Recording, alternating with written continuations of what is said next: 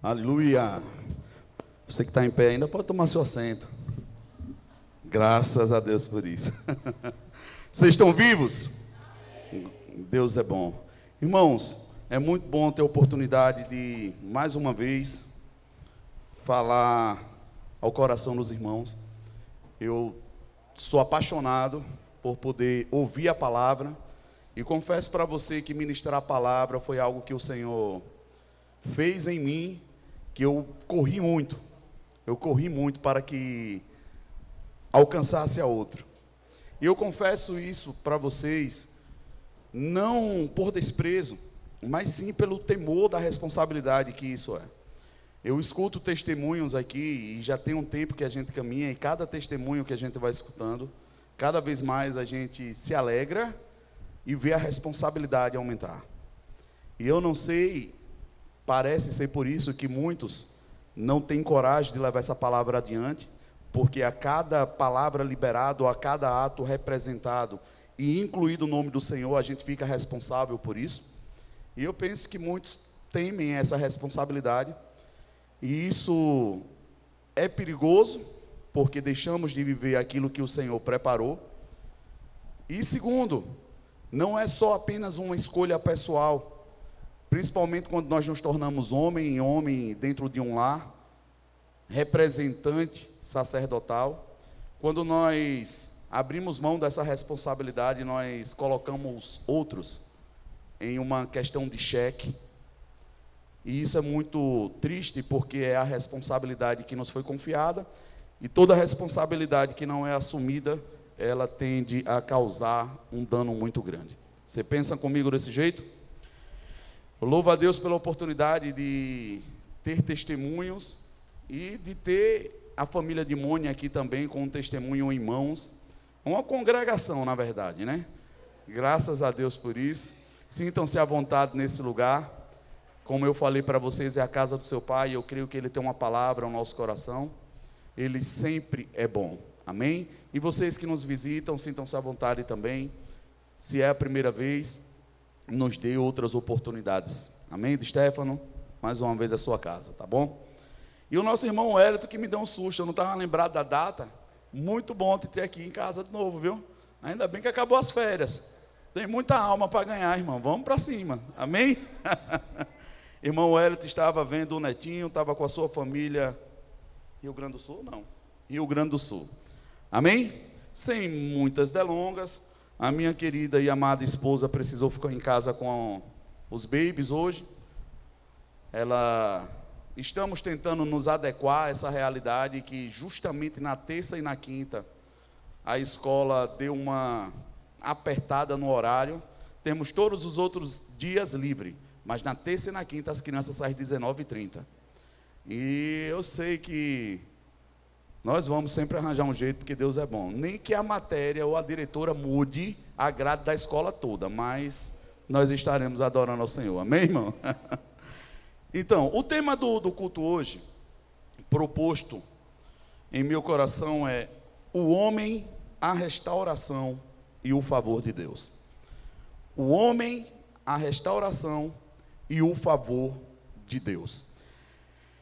Tocando mais uma vez nesse tema sobre responsabilidade, nós temos visto que há uma insistência muito grande das trevas em implodir né, o seio familiar, fazendo com que aquele que tenha coragem dentro do contexto família, que levante e assuma o papel por outro, às vezes, abandonado ou deixado.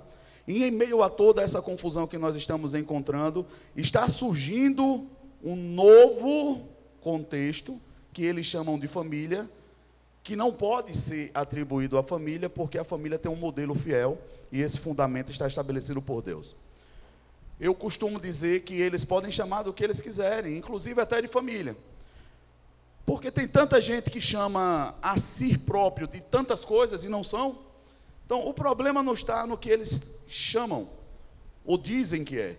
Eu vejo um grande problema quando eles querem impor a outras pessoas aquilo, aquilo que eles pensam, desejam, querem. E aí eu sinto que realmente eles ultrapassam um limite.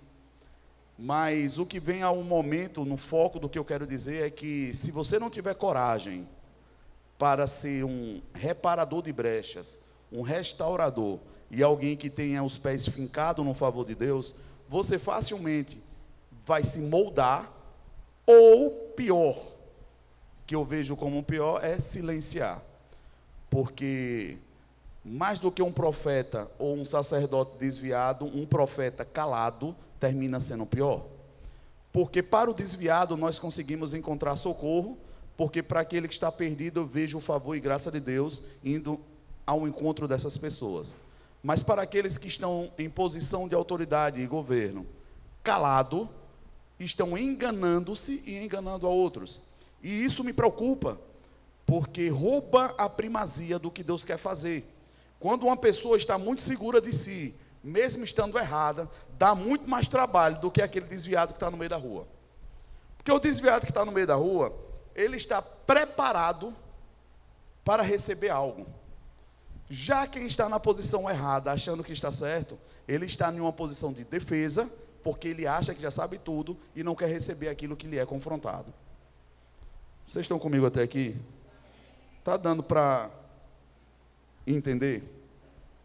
Eu queria que você abrisse comigo a palavra do Senhor em Salmos, no capítulo 11, o verso 3.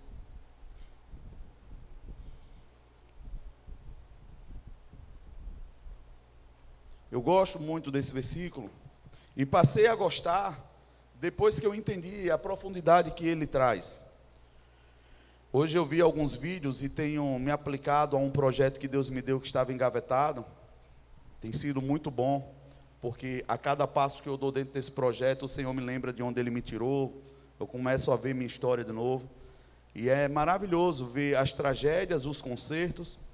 Maluco é aquele que só celebra vitórias. Eu gosto muito de ter atento, bem atento diante dos meus olhos, os lugares que eu caí, as tragédias que aconteceram no meio do caminho, porque você sabe que você não vai querer voltar para ali, então é bom você sempre tê-la bem claro diante de você, para que você não possa ser enganado e cair novamente. Tem pessoas que gostam muito de celebrar vitórias, eu amo também, irmão, mas eu gosto de celebrar com os pés no chão, lembrando que eu só posso celebrar porque quando eu caí, o Senhor me levantou e eu passei a desfrutar vitórias. Porque senão nós vamos para um extremo de celebrar demais e esquecemos que a vida é real. E por ser real, ela pode ter alguns percalços de novo. E eu preciso estar atento para não voltar para eles. Isso é responsabilidade. Responsabilidade porque quando abrimos a boca para dar testemunho, as pessoas olham para nós e atribuem a Deus aquela a obra que Ele está fazendo. E aí, quando a gente está lá fora, as pessoas vão olhar para a gente e vai dizer: olha o irmão que Deus fez isso e fez aquilo. Mas se nós não tivermos cuidado, somos pegos fazendo alguma coisa que não condiz com aquilo que estamos apresentando. E esse salmo, ele fala algo bem interessante sobre isso. Porque dentro desse contexto eu também vejo família, e principalmente homens, com essa realidade de sair na rua com uma aliança no dedo e talvez dizer sou pai, sou marido, sou isso, eu sou aquilo, mas a atitude não corresponde com essa posição, com essa postura. E a Bíblia fala nesse salmo que destruídos, pois, os fundamentos, o que poderia fazer o justo?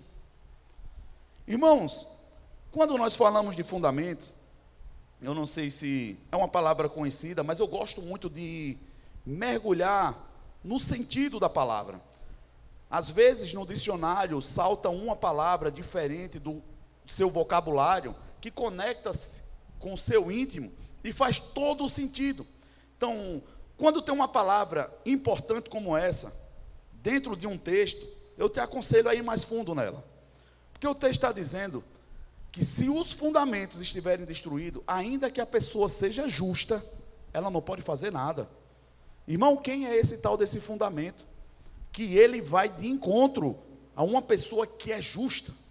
E quando eu falo isso, precisa acender uma luz diante de nós para que a gente possa buscar.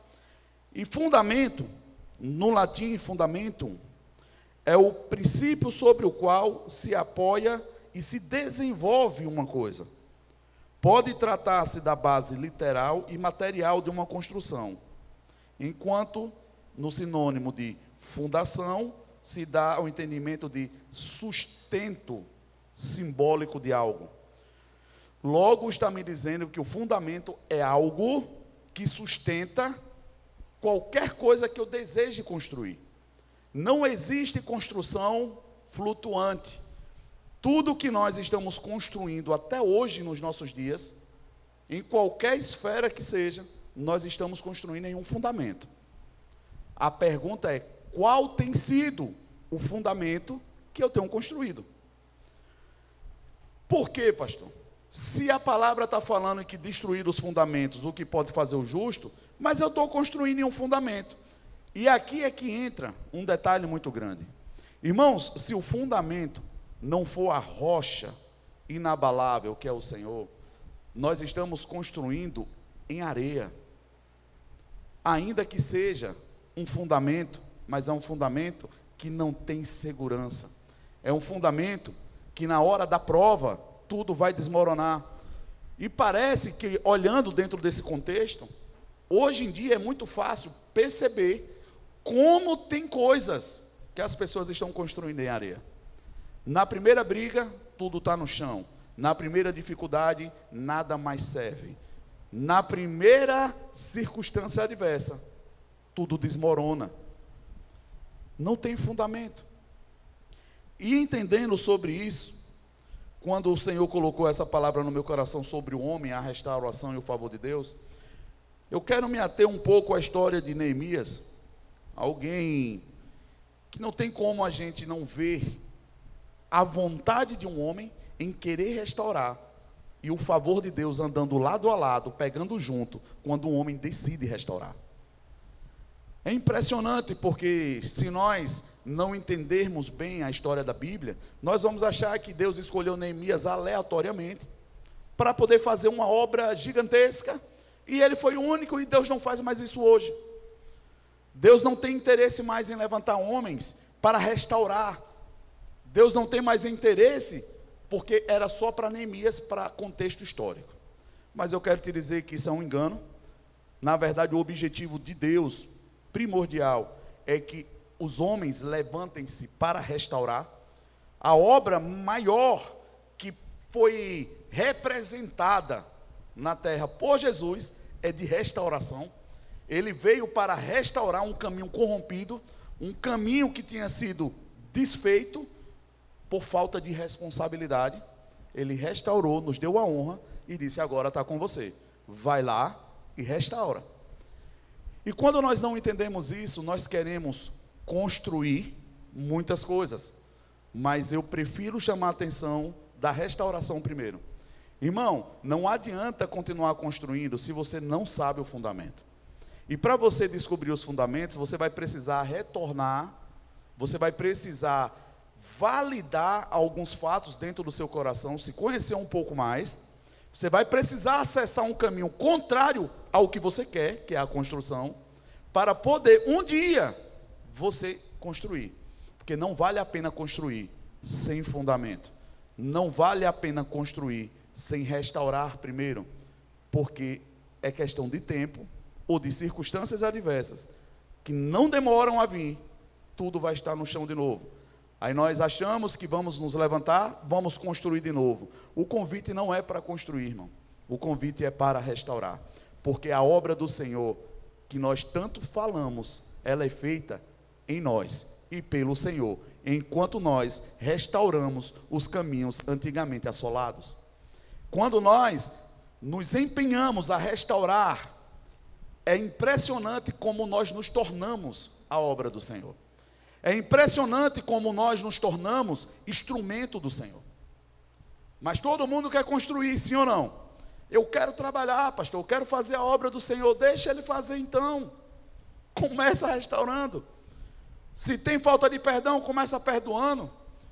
Se tem coisas que desagradam ao Senhor no fundamento, não constrói nada. Para, calma, vamos restaurar.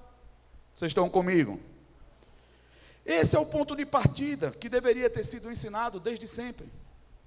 Mas nós chegamos com tanta sede, tanto potencial, abra um parênteses, dado por Deus para cada um de nós, e esse amor começa a jorrar do nosso coração, algo que nós não sentimos quando estamos distante de Deus. E parece que realmente, como Mateus falou, e eu sei que muitos aqui passaram por isso e até passam, parece que a gente fica maluco.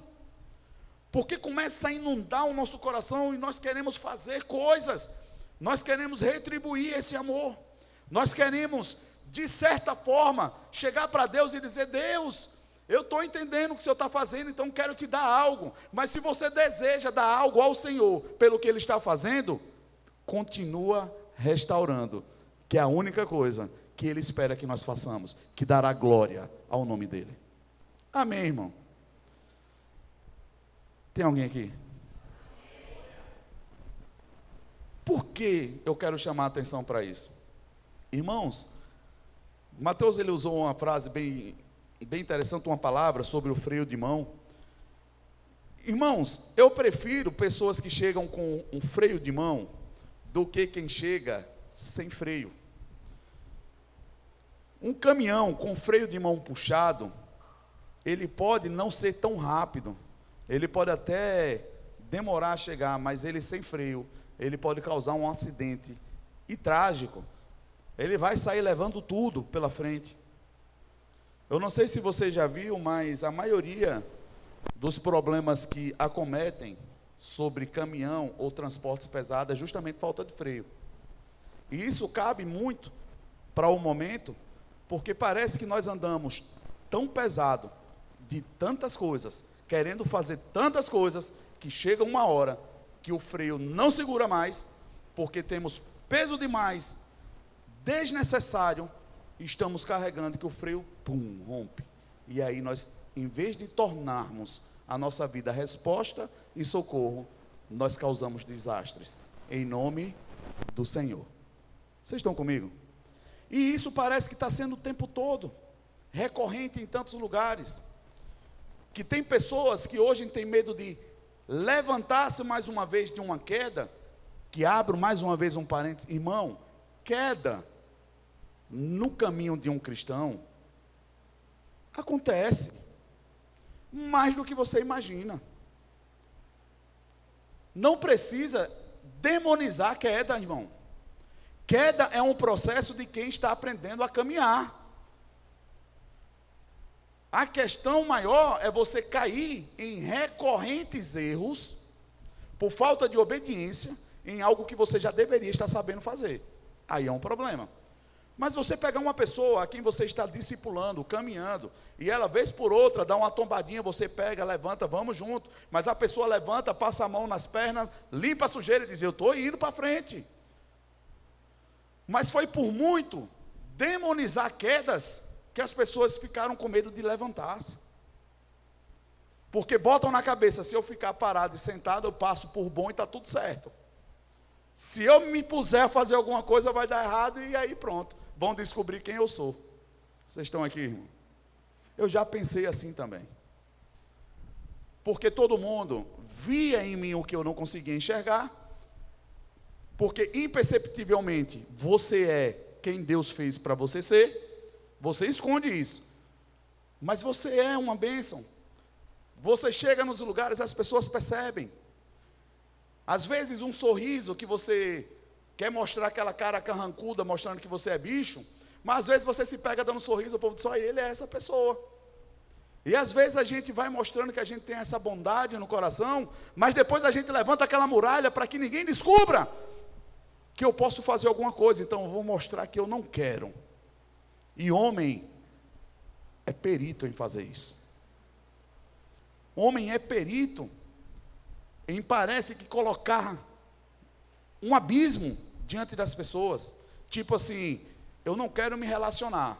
Um oi, um oi, um, bom dia, um boa noite, está tudo certo. Mas relacionamento parece que só acontece na amizade entre mulheres. Entre homens parece que não acontece. O homem parece que é cheio de ressalvas, porque ele precisa mostrar que ele é bom. Ele tem medo de mostrar suas fraquezas. Ele tem medo de demonstrar que precisa de ajuda. Ele tem medo de reconhecer que muitas vezes aquela estrutura de homem por fora é só para esconder um menino amedrontado dentro do coração. E eu falo isso, irmãos, porque eu me deparei com essa situação inúmeras vezes. Um menino em uma estrutura de um homem, dando resultado, mas sempre voltando para o lugar do choro infantil. Sempre querendo o centro das atenções. Porque a carência, irmão, se não for tratada, ela vai estourar bem no nosso peito. Ela estoura. E quando ela estoura, ela começa a causar um dano tão grande que aí nós vamos parar e dizer bem assim: poxa, eu poderia ter feito algo diferente antes. Por que eu não fiz? E quando nós vamos nos deparar, onde é que nós vamos chegar? No ponto que Deus nos chama. Eu vou restaurar, eu vou consertar. Eu vou dar oportunidade às pessoas saberem quem eu sou de verdade. Qual é o princípio que eu digo que eu aprendi com o pastor Cote, que ele fala muito. E eu tenho levado como lição de vida para aconselhar a jovens casais que pretendem entrar no matrimônio.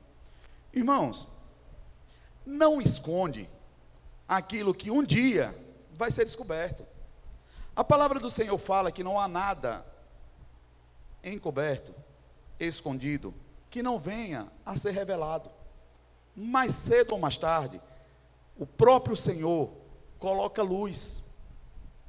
E nós achamos que somos tão expert e inteligente naquilo que fazemos e vamos escondendo. Vamos colocando embaixo do tapete.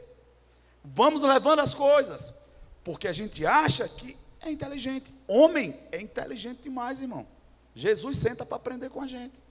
Se não sabia, fique sabendo. Porque pense em uma cilada que nós temos de achar que sempre vamos achar uma saída. Sempre nós vamos dar um jeito. Sempre, para cada mentira descoberta, vamos encontrar uma desculpa. E aí a gente vai levando a vida, achando que estamos construindo algo. Quando na verdade, no fundo, no fundo, nós só estamos acumulando uma bomba relógio dentro do peito, chamada carência, que vai explodir a qualquer momento. E quando explode, meu irmão, leva tanta gente junto que não merecia. Simplesmente porque o homem não aprendeu a sentar, falar para se conhecer. Quer conhecer quem você é? Fala quem você é. Eu estava conversando com uma pessoa sobre isso ontem. As principais verdades sobre você que você não conhece está escrita na sua testa, onde você não enxerga, mas alguém consegue ler. Sabe aquilo que todo mundo fala que você é, mas você não acredita? Todo mundo fala, você diz, mas eu mesmo não, estão falando de outra pessoa. Aí você vai para outro lugar, falam de novo. Você vai para outro lugar, fala de novo. Você não consegue acessar aquela verdade, irmão, porque está na sua testa. Por que está na sua testa? Porque Deus é tão bom que Ele deixa fácil para que outro leia. Porque Ele está te dizendo: Eu não quero que você faça, eu quero que você deixe alguém fazer por você. Porque a única possibilidade de uma pessoa não se, não se tornar isolada é ela dando espaço para outra restaurá-la porque todas as feridas foram causadas por alguma pessoa. E ela só pode ser verdadeiramente sarada se outra pessoa fizer isso. Famílias ferem, família sara. Por isso que o objetivo da igreja não é ser um mega templo de master coach, de nada contra gente. Mas não é sobre isso. O objetivo da igreja é ser família, porque o único lugar que você pode e foi ferido na sua vida foi na família. Pode perceber que tudo começou onde menos nós esperávamos que acontecesse. As piores e maiores traumas que nós sofremos foi na família. Deus, sabendo disso, ele espera que alguém levante em nome do Senhor para restaurar a família. Mas para restaurar a família, você tem que ser família, você tem que ter entendimento de família. Você tem que estar conectado a essa verdade em seu coração. Por quê, irmãos? Eu canso de falar com pessoas que dizem, pastor, isso que o Senhor já falou para Fulano. Isso aqui eu abro um parênteses, as pessoas às vezes estão dizendo, poxa, eu falei tanto isso, mas ele nunca deu ouvidos. Aí o Senhor agora vai, fala e ele entende. Porque não é sobre falar coisas certas, é sobre estar fazendo coisas certas e você comunica, ensinando a pessoas. É diferente. Eu gosto de falar sobre isso porque Jesus sempre que ia dizer, ele falava, em verdade e em verdade eu te digo isso. Você já ouviu isso na Bíblia? Você percebeu que ele não fala, em verdade eu vou te dizer algo. Ele fala em verdade e em verdade. Por que seria isso? Ele está falando, simplesmente, eu estou te dizendo a verdade em verdade. Eu estou te comunicando a verdade que eu vivo essa verdade. Por isso que as pessoas diziam, quando ele fala, nosso coração queima. Você percebeu algo diferente quando ele falava? Porque as pessoas estavam tão acostumadas a ouvir a verdade sendo dita em mentira.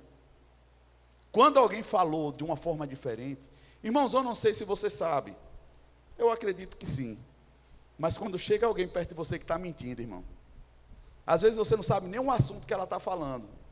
Você nem conhece, nem domina aquilo. Mas você sente que o negócio não sai direito. Você sente que tem alguma coisa estranha naquela comunicação. Quando é mais na frente, depois você diz assim: Ah, era mentira. Vocês concordam comigo, irmão? Por isso que a verdade, antes de ser comunicada, ela precisa ser vivida. Por isso que antes de construir, nós precisamos restaurar. Porque quando essa verdade ela se torna uma construção em mim, irmãos, ninguém nega se você passar em uma avenida e ver um prédio alto, a referência. Eu vou te dar um exemplo. Se você sair daqui a orla todinha, indo para um mosqueiro, pode ter certeza que se você quiser que entre em uma rua, você vai dizer, vai ter um prédio do lado direito lá. É só entrar nele. Porque tudo que é alto, tudo que é referência, tudo aquilo que está construído, está bem posto, se torna geolocalização. Todo mundo vai dizer: Eu quero ser que nem Fulano. Ó, oh, quer seguir um exemplo? Segue o de Fulano. Quer seguir alguém? Segue Cicrano. Por quê? Não é porque a pessoa anda por aí falando, é porque ela é uma construção que está exposta. As pessoas olham e sabem que pode confiar. Vocês estão comigo? Você pode dizer amém de vez em quando?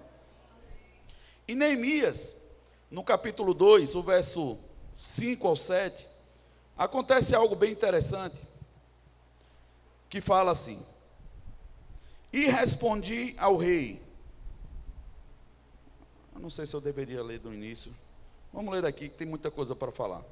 Se for do agrado do rei, e se o seu servo puder contar com a sua benevolência do rei, que ele me deixe ir à cidade de Judá, onde meus pais estão enterrados. Diga comigo, enterrados. Só os crentes agora, enterrados. Para que eu possa reconstruí-la. Verso 6: Então o rei, diga comigo, com a rainha, sentada ao seu lado, perguntou-me: quando você voltará? Marquei, estabeleci um prazo com o rei e ele concordou que eu fosse. E a seguir, verso 7, acrescentei: se for do seu agrado, que me dê cartas aos governadores do Trans-Eufrates, para que me deixem passar até chegar a Judá. Eu acho isso muito interessante, porque ele estava em um palácio, irmão. Um palácio que funcionava, onde tem um rei e uma rainha estabelecidos, e não de qualquer forma. O texto deixa claro que a rainha está do lado do rei. Irmão, palácio que tem rei e rainha, que funciona, estão do lado, no mesmo trono. Não adianta você dizer que existe palácio porque tem um rei e uma rainha, mas estão distantes. Eu gosto da referência quando traz que ela estava do lado, porque foi esse o objetivo de Deus quando levantou uma mulher para ser companheira, aquela que está do lado, a disjuntora, aquela que toma a decisão junto. E ela estava aqui do lado. E em meio a um desespero de Neemias ao descobrir que a cidade dos seus pais, Judá, estava assolada, a palavra fala que ele se contristou. Ele ficou tão triste em seu coração que ele poderia ter sido morto por causa dessa tristeza, simplesmente pelo fato dele ser copeiro do rei. O copeiro do rei, ele tinha não só uma honra em poder chegar diante do rei, mas ele era aquele que preservava, era o escudeiro, era o último obstáculo para que o rei pudesse ser preservado de um envenenamento. Antes do rei tomar qualquer bebida, quem tomava primeiro era o copeiro. Porque o vinho poderia estar envenenado e o rei seria morto. Então, antes do rei tomar, o copeiro chegava diante dele, tomava um gole do vinho, o rei ficava aguardando, olhando para ele para ver se ele não caía duro. Quando ele não morria, estava tudo certo, o rei ia lá e tomava o vinho. Olha quem é Neemias. E nesse dia ele chega diante do rei com um semblante triste. Irmão, aqui ele poderia ter sido morto na hora. Sabe por quê, irmão? Que o rei, se ele tivesse receio, ele olharia para ele e assim: está envenenado, por que você está com essa cara? Ma pode mandar matar se ele não falar a verdade. Você acha que uma pessoa que tem que chegar perto de mim, diante de mim, com um semblante em paz, ela chegar agoniada, eu vou confiar no que ela vai falar depois? Meu irmão, vai ficar meio difícil acreditar. E o rei olhou para ele e disse: Por que você está triste? Aí ele fala. É quando ele vai falar. Como eu poderia ficar feliz sabendo que onde meus pais estão enterrados foi tudo destruído. A honra da família foi jogada ao fogo. Não tem como celebrar. Irmão, eu já abro um parênteses aqui. Eu acho muito estranho, depois de ter aprendido a palavra, como tem pessoas perto da gente, ao nosso redor o tempo todinho, dizendo e mostrando que está feliz, quando na verdade deveriam estar tristes, porque deveriam olhar para trás e se contristar de ver o caminho que as suas famílias estão tomando. Por isso que a palavra fala: tira do rosto esse sorriso falso, chora e lamenta, porque você não tem motivo para celebrar. Hoje eu vejo tanta empolgação, irmão, em nome do Evangelho, em nome de tanta coisa, quando na verdade a igreja deveria estar aos prantos, chorando, e eu dou graças a Deus por essa igreja, irmão, porque se tem uma verdade que nós tentamos comunicar é chorar com os que choram, para poder celebrar com os que celebram. Se você não faz parte do choro, guarda o teu sorriso. Para poder celebrar, a gente teria que ter entendimento primeiro da importância de uma celebração. Nós queremos fazer parte e nos entristecemos quando não somos convidados a algumas celebrações, mas nós não participamos do choro. E eu vejo aqui Neemias diante de uma oportunidade, e é como se ele dissesse: se meus pais estão sendo desonrados, o que é que tem eu morrer? Mas eu vou dar a minha cartada.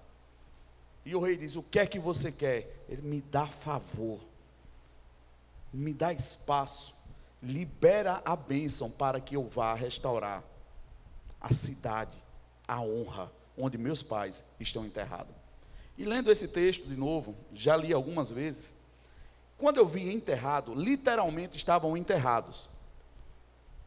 Os pais deles tinham morrido. Estavam mortos, enterrados. Mas o que saltou ao meu coração é que nós precisamos levantar diante do rei, contristados em coração, e pedir favor para que nós possamos voltar e restaurar a honra dos nossos pais enterradas no passado voltar e reparar danos. Irmãos, teve um amigo meu, já tem um certo tempo, que ele não teve muita oportunidade de conhecer o pai. E quando ele começou a conhecer, começou a entender dessa palavra e começou a consertar algumas coisas, em um certo dia, em uma roda, surgiu uma pessoa falando algo.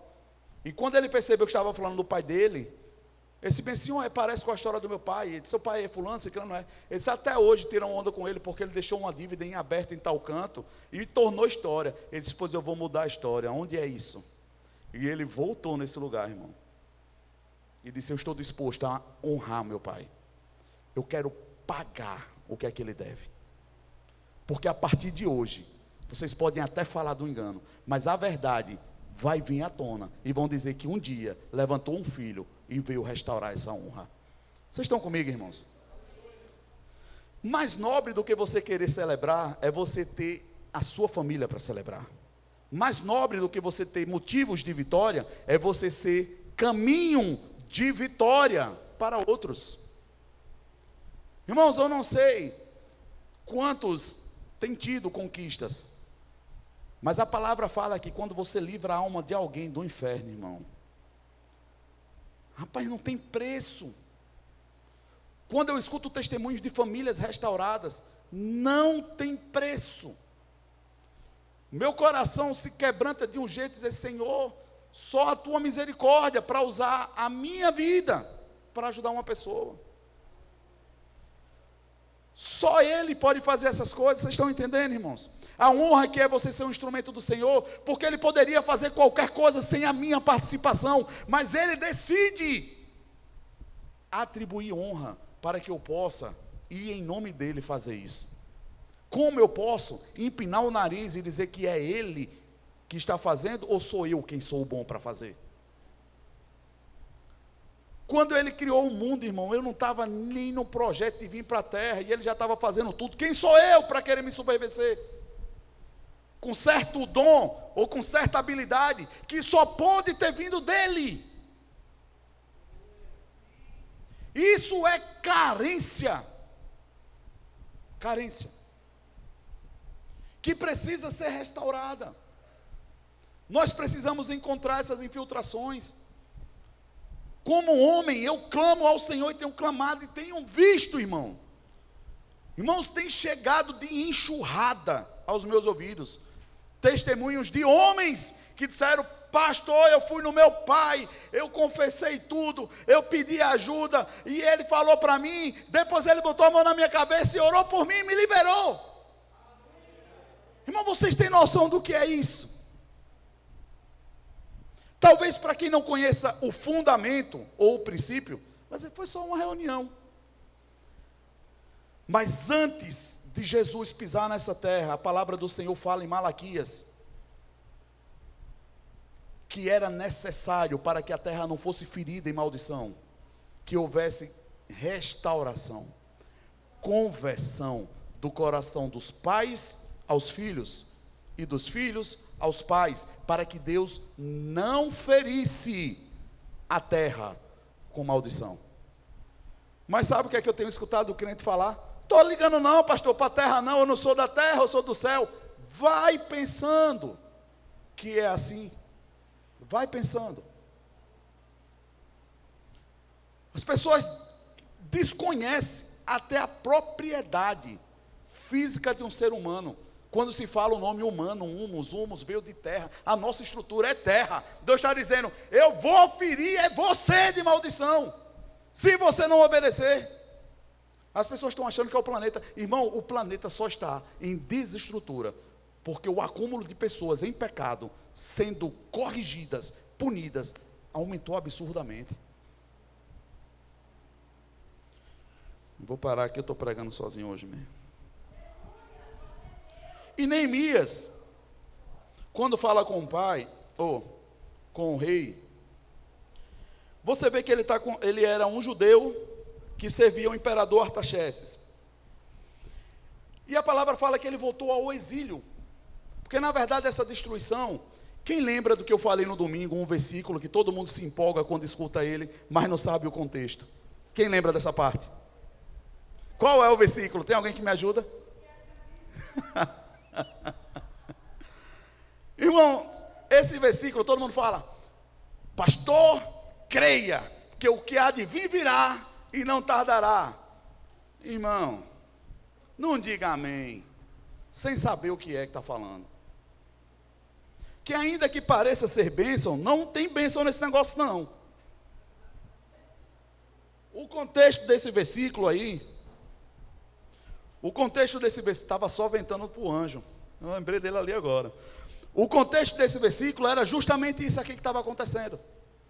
Deus estava dizendo para o seu povo: se a partir de agora não adianta mais, eu tentei, tentei chamar a atenção, mandei os profetas, mandei vocês corrigirem, mandei vocês acertarem, vocês não quiseram, viraram as costas para mim, foram buscar outros deuses, vocês estão embriagados pela idolatria, vocês estão apaixonados por outros deuses, não tem problema. É isso que vocês querem? A partir de agora, o que há de vir virá e não tardará. Vocês vão para Babilônia. Vai para a correção, vai para o castigo. E eu digo logo: não fuja, não. Porque se fugir, morre na fuga. Vai para o castigo. Era isso que estava acontecendo. E quando eles foram, o que ninguém imaginaria aconteceu. Jerusalém foi tocada a fogo. Jerusalém, Jerus, lugar, Salém de paz. O lugar estabelecido por Deus para que a paz fosse estabelecida naquele ambiente. Foi tocado o fogo pela desobediência. Vocês estão entendendo, irmãos? Olha o preço da desobediência. Por isso que tem situações que nós entramos em recorrência de desobediência, Deus diz: agora para, porque não adianta vir com conversa, vai sofrer o dano. Deus fica tentando livrar, livrar e diz assim: só acredito você passando, sabe por quê? Porque você não acredita nem em você mesmo. Você fala que quer, faz de novo. Você fala que quer, você faz de novo. Você fala que quer, faz de novo. Vai para o castigo. Quando você entender e clamar por mim misericórdia, a gente conversa de novo. Você acha que é bom isso fazer para um pai, um pai fazer com o filho? Irmãos, eu ontem, ontem não, hoje, eu quase choro, eu fui para o quarto para não chorar. Porque meu filho, eu falei domingo também, está de castigo. Daniel está dormindo, você vai dizer para ele, fique ligado, viu? Senão o castigo come no centro. Ele está de castigo. Mas Davi está ligado, né? Fique ligado.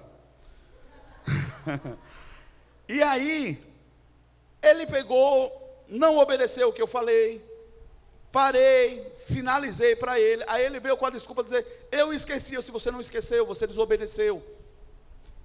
Você teria esquecido se eu não tivesse te comunicado, mas eu te comuniquei disse: Faz agora. Obediência retardada é desobediência, irmão. Não, não, não dá para negociar com Deus esse negócio. Assim, Vou obedecer agora. Agora aguenta o castigo, para depois a gente pensar em recomeçar. É a didática de Deus. E eu disse a ele: terça-feira você está liberado de novo. Quando é terça, irmão? Diga comigo, hoje. Irmão, ele chegou ontem à noite, numa ansiedade. Disse, papai, eu estou tão ansioso que eu não estou nem conseguindo dormir. Eu disse, o que foi? Ele disse, amanhã o senhor vai me liberar do castigo? Eu disse, não sei, amanhã é um novo dia, nem sei se chega amanhã. Mas é porque eu estou ansioso. Eu disse, vai orar, varão. Descansa no Senhor. E fiz uma pergunta clássica, meu filho tem 12 anos. Você fez o que foi acordado? Se fez, durma tranquilo. Agora, se não fez, já começa a preparar seu coração. E vai dormir. E eu fui dormir. E quando foi hoje, ele veio conversar comigo eu não estava lembrado de todos os afazeres. E na hora que ele me perguntou, a mãe já atravessou de lá. Não! Eu disse, calma. Vamos lá, qual foi o acordo? Você fez isso? Não. Fez isso? Não, mas eu fiz assim. Você não faz o que você quer dentro de um acordo, você faz o que está estabelecido. Posso ouvir um amém? Irmão, se tem um acordo que Deus está estabelecendo, não vem com história de querer dizer, ah, mas eu fiz assim a metade. Metade é desobediência. Foi por isso que Saul foi punido. Porque cumpria pela metade as coisas. E depois vinha com história de querer dizer para Deus: Mas eu fiz e o povo me enganou. O povo me convenceu. Não, irmão.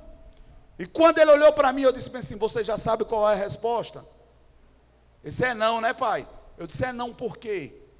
Ele disse: Porque eu desobedeci. Eu disse: Não, você não cumpriu o que foi acordado. Você precisa ser responsável para poder ter lazer. Irmão, um homem que quer ter lazer e não tem responsabilidade, ele é um eterno menino.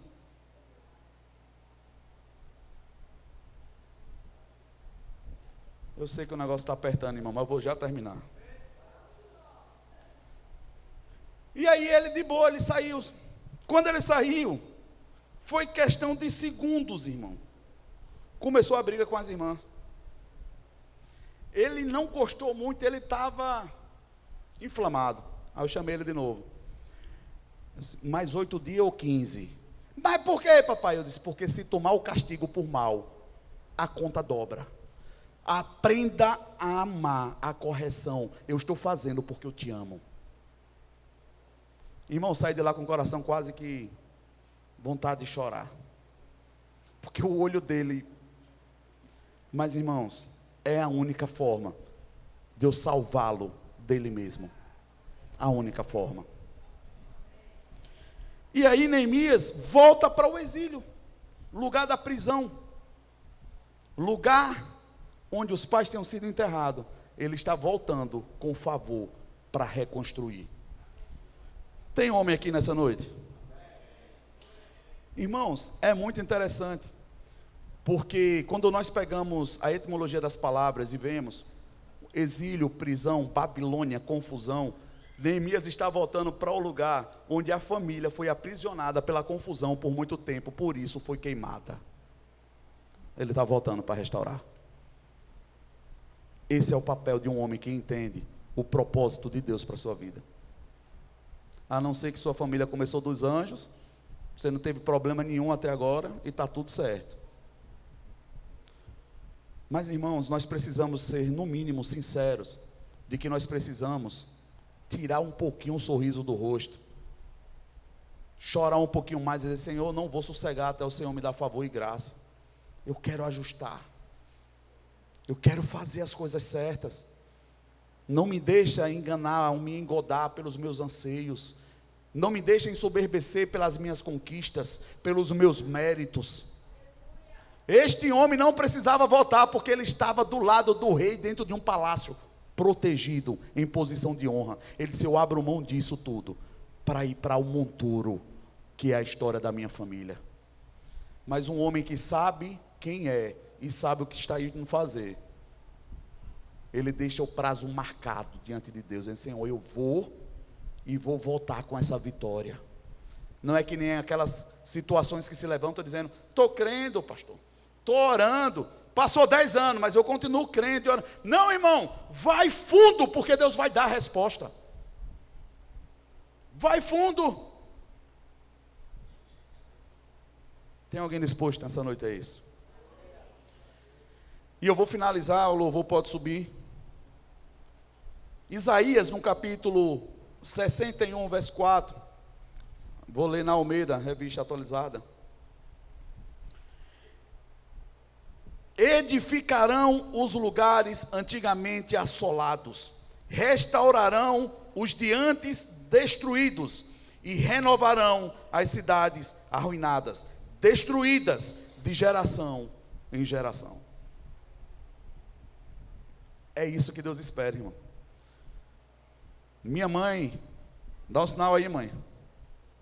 Minha mãe conheceu o Evangelho logo menina, mas não teve oportunidade de apoio e entendimento para poder seguir.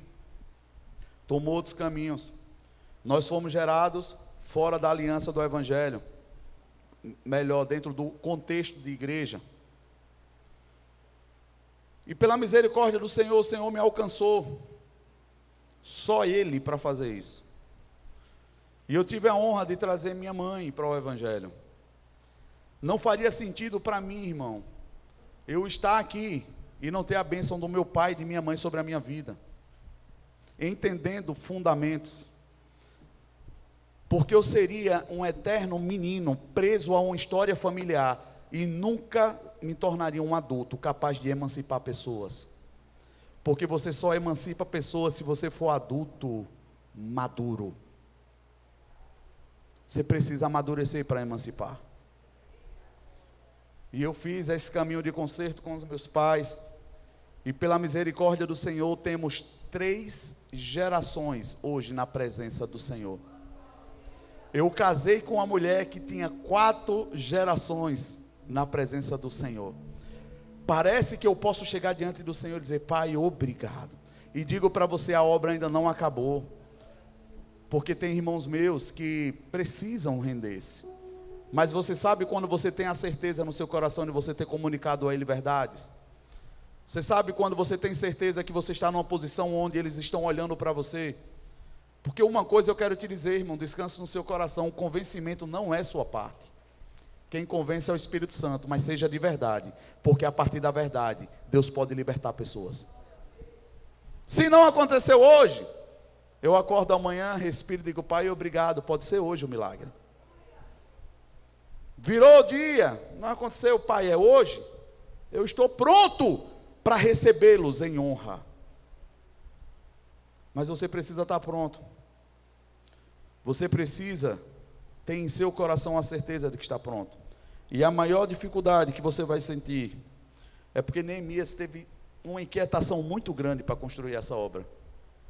Neemias, diante de um projeto tão lindo e maravilhoso, que deveria ter apoio de todo mundo, ele teve resistência. Você sabe disso? Quem sabe disso?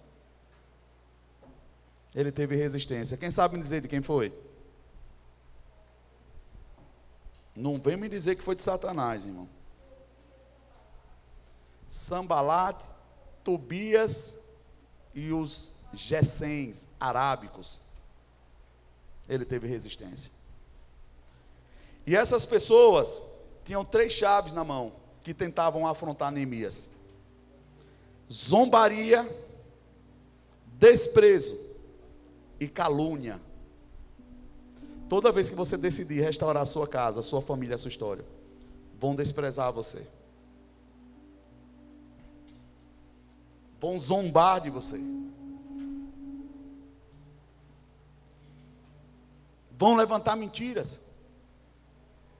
Mas quem sabe por que começou a construir, já está ouvindo a voz do Senhor dizendo: Parabéns, filho, você, você conseguiu. Irmão, quando você começar uma obra, comece sabendo por quê. Não espere no meio da obra ter validação de pessoas. Tenha a validação antes de começar, e essa validação vem de Deus.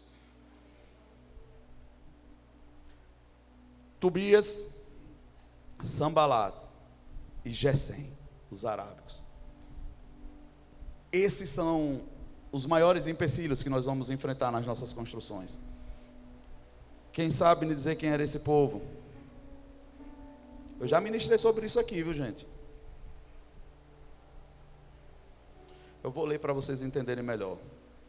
Sambalata era da cidade de Oronaim, em Moabe. Era descendente de Moabe, os Moabitas. Quem é a raiz de Moabe? Moabe é da geração, da descendência de Ló. Filho de quem? Do incesto de Ló com as suas filhas. Tobias era amonita, descendente de Benjamim, também gerado por Ló, filho da sua filha mais nova. E esses Gessem, esses arábicos, quem eram? Todo o resto do povo misturado, que nem era uma coisa nem outra. Estava no deserto.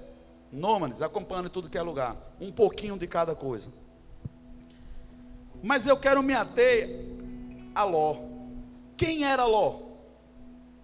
Sobrinho de Abraão. Quem é Abraão?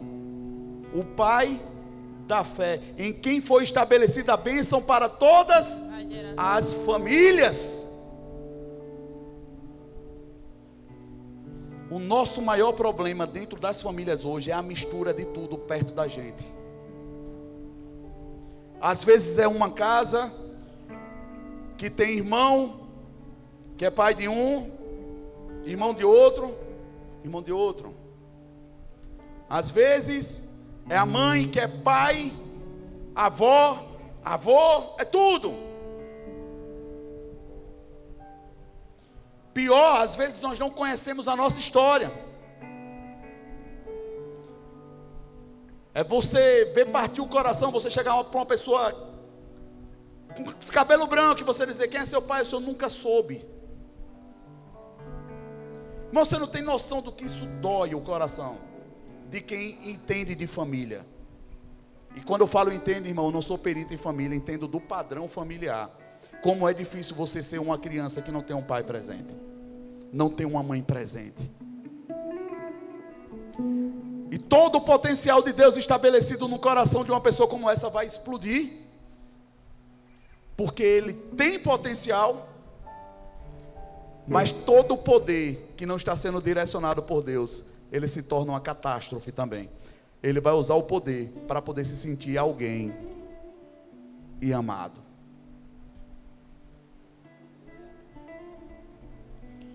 Então hoje, irmãos, na igreja, no contexto de igreja, a nossa dificuldade é essa também. São os nossos meio-irmãos.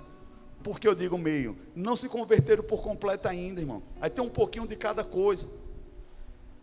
Aí por isso que às vezes as pessoas chegam e dizem assim, mas pastor, dentro da própria igreja tem perseguição. Por causa disso. Agora a questão é que nós ficamos com raiva quando deveríamos ficar tristes e chorar, Senhor, me ajuda a ser um instrumento porque se essa pessoa está vindo para cima de mim, ela encontrou em mim algo que se conecta com ela, me dá a chave do coração dela para ajudá-la.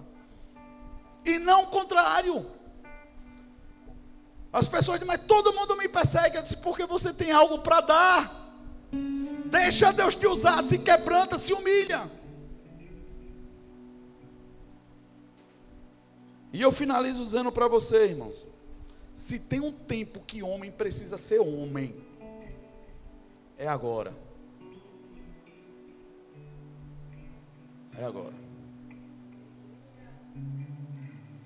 Porque tem muito filho que precisa de pai por aí. E mais do que isso, a referência de pai está indo por água abaixo.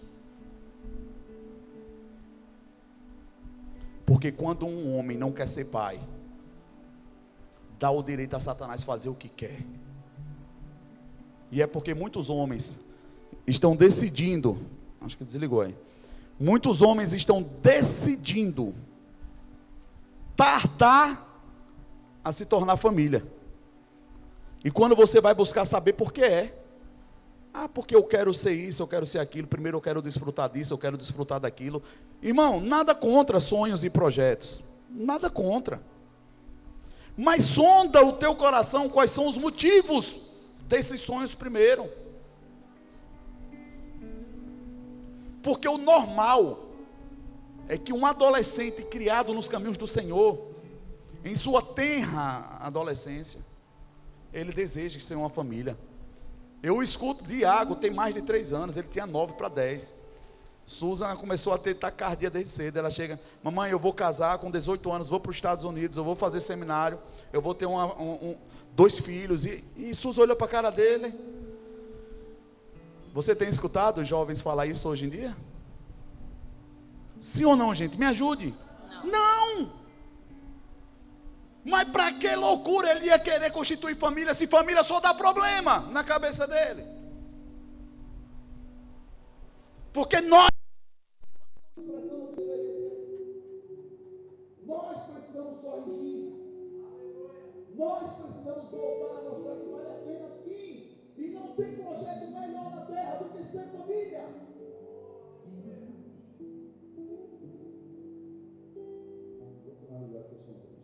Me empolgado.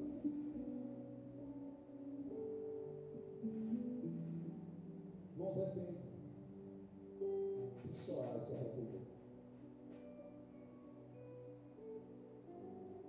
Porque dói quando a gente chora por coisas que a meu Deus, que eu fiz Eu Deus pelas lágrimas que são recebidas pelo Senhor. Eu louvo a Deus pela misericórdia do Senhor. Ele veio, Ele conhece a nossa história. E Ele sabe do nosso coração. A Deus. Mas você precisa levantar, apesar dos pesares, e fazer que nem Neemias. Rapaz, parece improvável porque a única coisa que aquele homem pediu foi favor e cartas. Sabe para quê? Porque ele queria madeira, ele queria as coisas. Mas ele nem sabia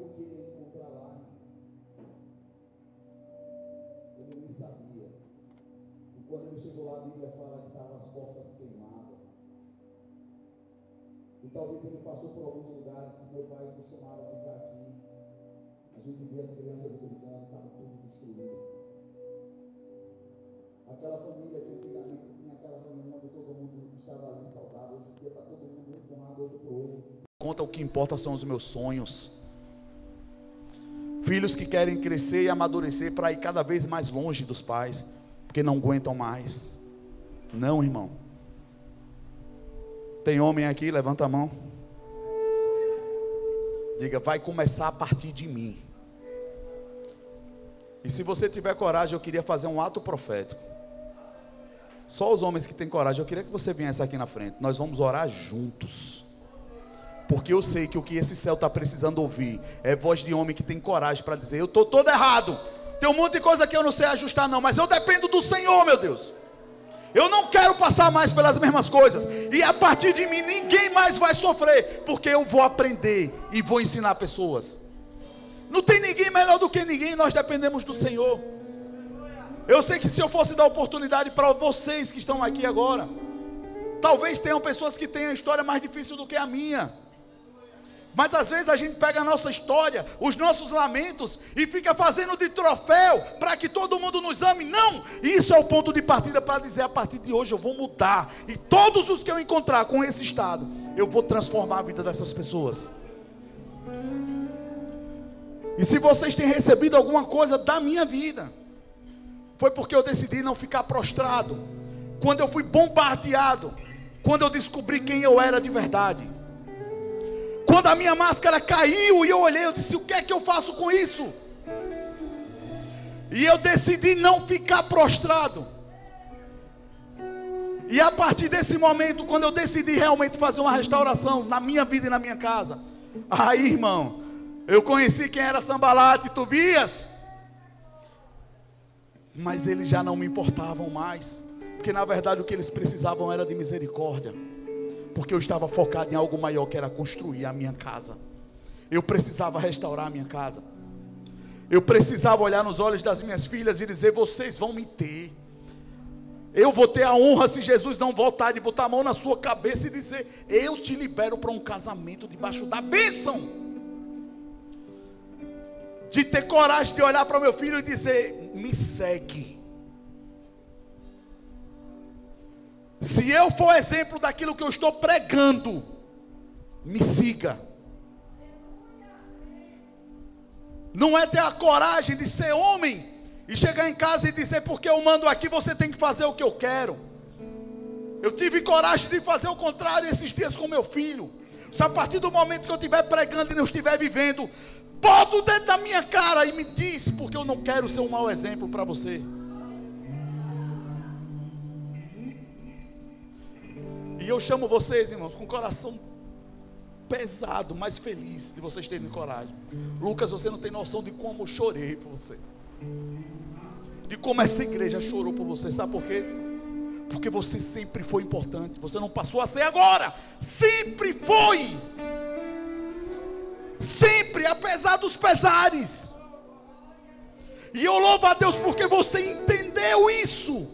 Eu consigo ver nos seus olhos que você entendeu. Você não tem noção de como Deus estava esperando esse momento. Aleluia. Eu não sei se você tem noção de quantas pessoas estão nesse lugar hoje por causa de você. O poder que vai fluir na sua vida, você vai arrebanhar pessoas para a igreja. Não estão aqui porque tem pena, não, estão aqui porque você é precioso. Como vocês que vieram mais uma vez para esse convite hoje à noite. Irmãos, homem foi feito para chorar. Deus não disse que era mulher, ele disse era homem. O homem se dobra e chora. Se dobra e chora. Porque tem muitos adolescentes, primos, amigos, se perdendo porque não tem um homem que chore. Não tem um homem que tenha coragem e se desnuda para mostrar as mazelas e como é ruim errar. Um monte de homem errando e calando a boca e de nariz empinado. Não é disso que precisamos nesses dias. Pai, eu te dou graças porque eu vejo homens diante de mim. antes de serem, Pai, quem estão sendo aqui, o Senhor os conhece por dentro e sabe quem são. Eu te dou graças pelos pastores, evangelistas e profetas que estão diante de mim, meu Deus. Que eles entendam, Pai, que não é difícil te servir, desde que eles sejam de verdade. Que eles entendam que eles não foram chamados para caminhar só. Por isso que o Senhor disse que era um corpo. E eu te dou graças, Pai, porque eu posso contar com esses homens, e essa igreja pode contar com esses homens, Aracaju pode contar com esses homens. E eu queria que você me ajudasse com a mão direita, se você levantasse a sua mão. Se for verdade, eu vou dizer antes, se for verdade, você fala. Senhor, você vai falar assim: Senhor, apesar de todos os erros, todas as falhas que eu cometi, eu entendi hoje. A partir disso, eu decido mudar a minha história. Eu não quero ser um empecilho para mais ninguém. Eu quero ser conhecido como alguém que serve aos outros, que ajuda aos outros. Eu quero ser um ombro que as pessoas podem me procurar para chorar. Eu quero ser a mão estendida, mas eu também quero ser a boca que corrige em amor. Eu quero ser corajoso, Pai, para falar a verdade mesmo que doa.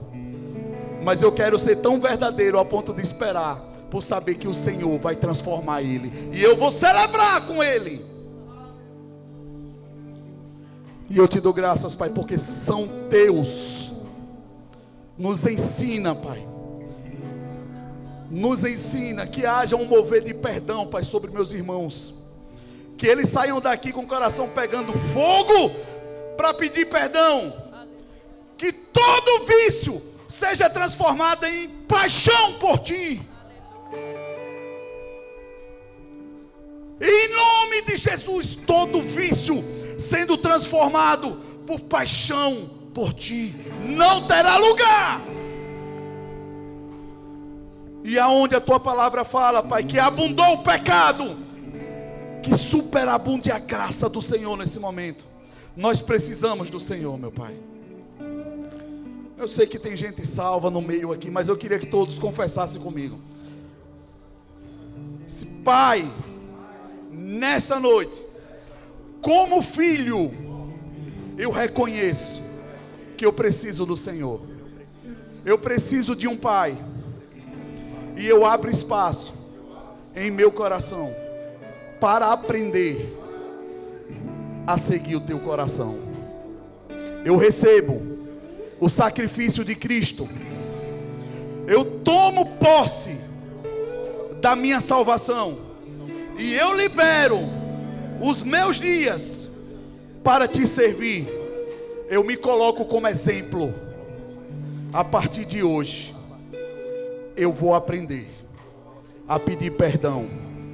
Eu vou aprender a consertar. Eu não serei mais conhecido como um destruidor, como alguém que não constrói nada eu serei visto como um farol que brilha à noite, e o Senhor mandará os perdidos até a mim, Senhor. Eu te agradeço e oro em nome de Jesus. Você diz amém? Graças a Deus. Pode dar um abraço ao seu irmão e voltar para casa. Sabe por quê, irmão? Porque verdadeiramente muitos hoje voltarão para casa depois de muitos anos. Não só o corpo. Aleluia. Aleluia. Eu não vou me estender mais. Eu já vou dar a bênção. O louvor vai ministrar uma canção. Mas irmãos, faça disso o seu maior alvo. Faça disso o seu maior alvo. Aleluia. Deus é lindo, irmão. Vocês não têm noção de como meu coração está quase saindo pela boca. Mônia, Deus é bom. Deus é bom. Deus é bom.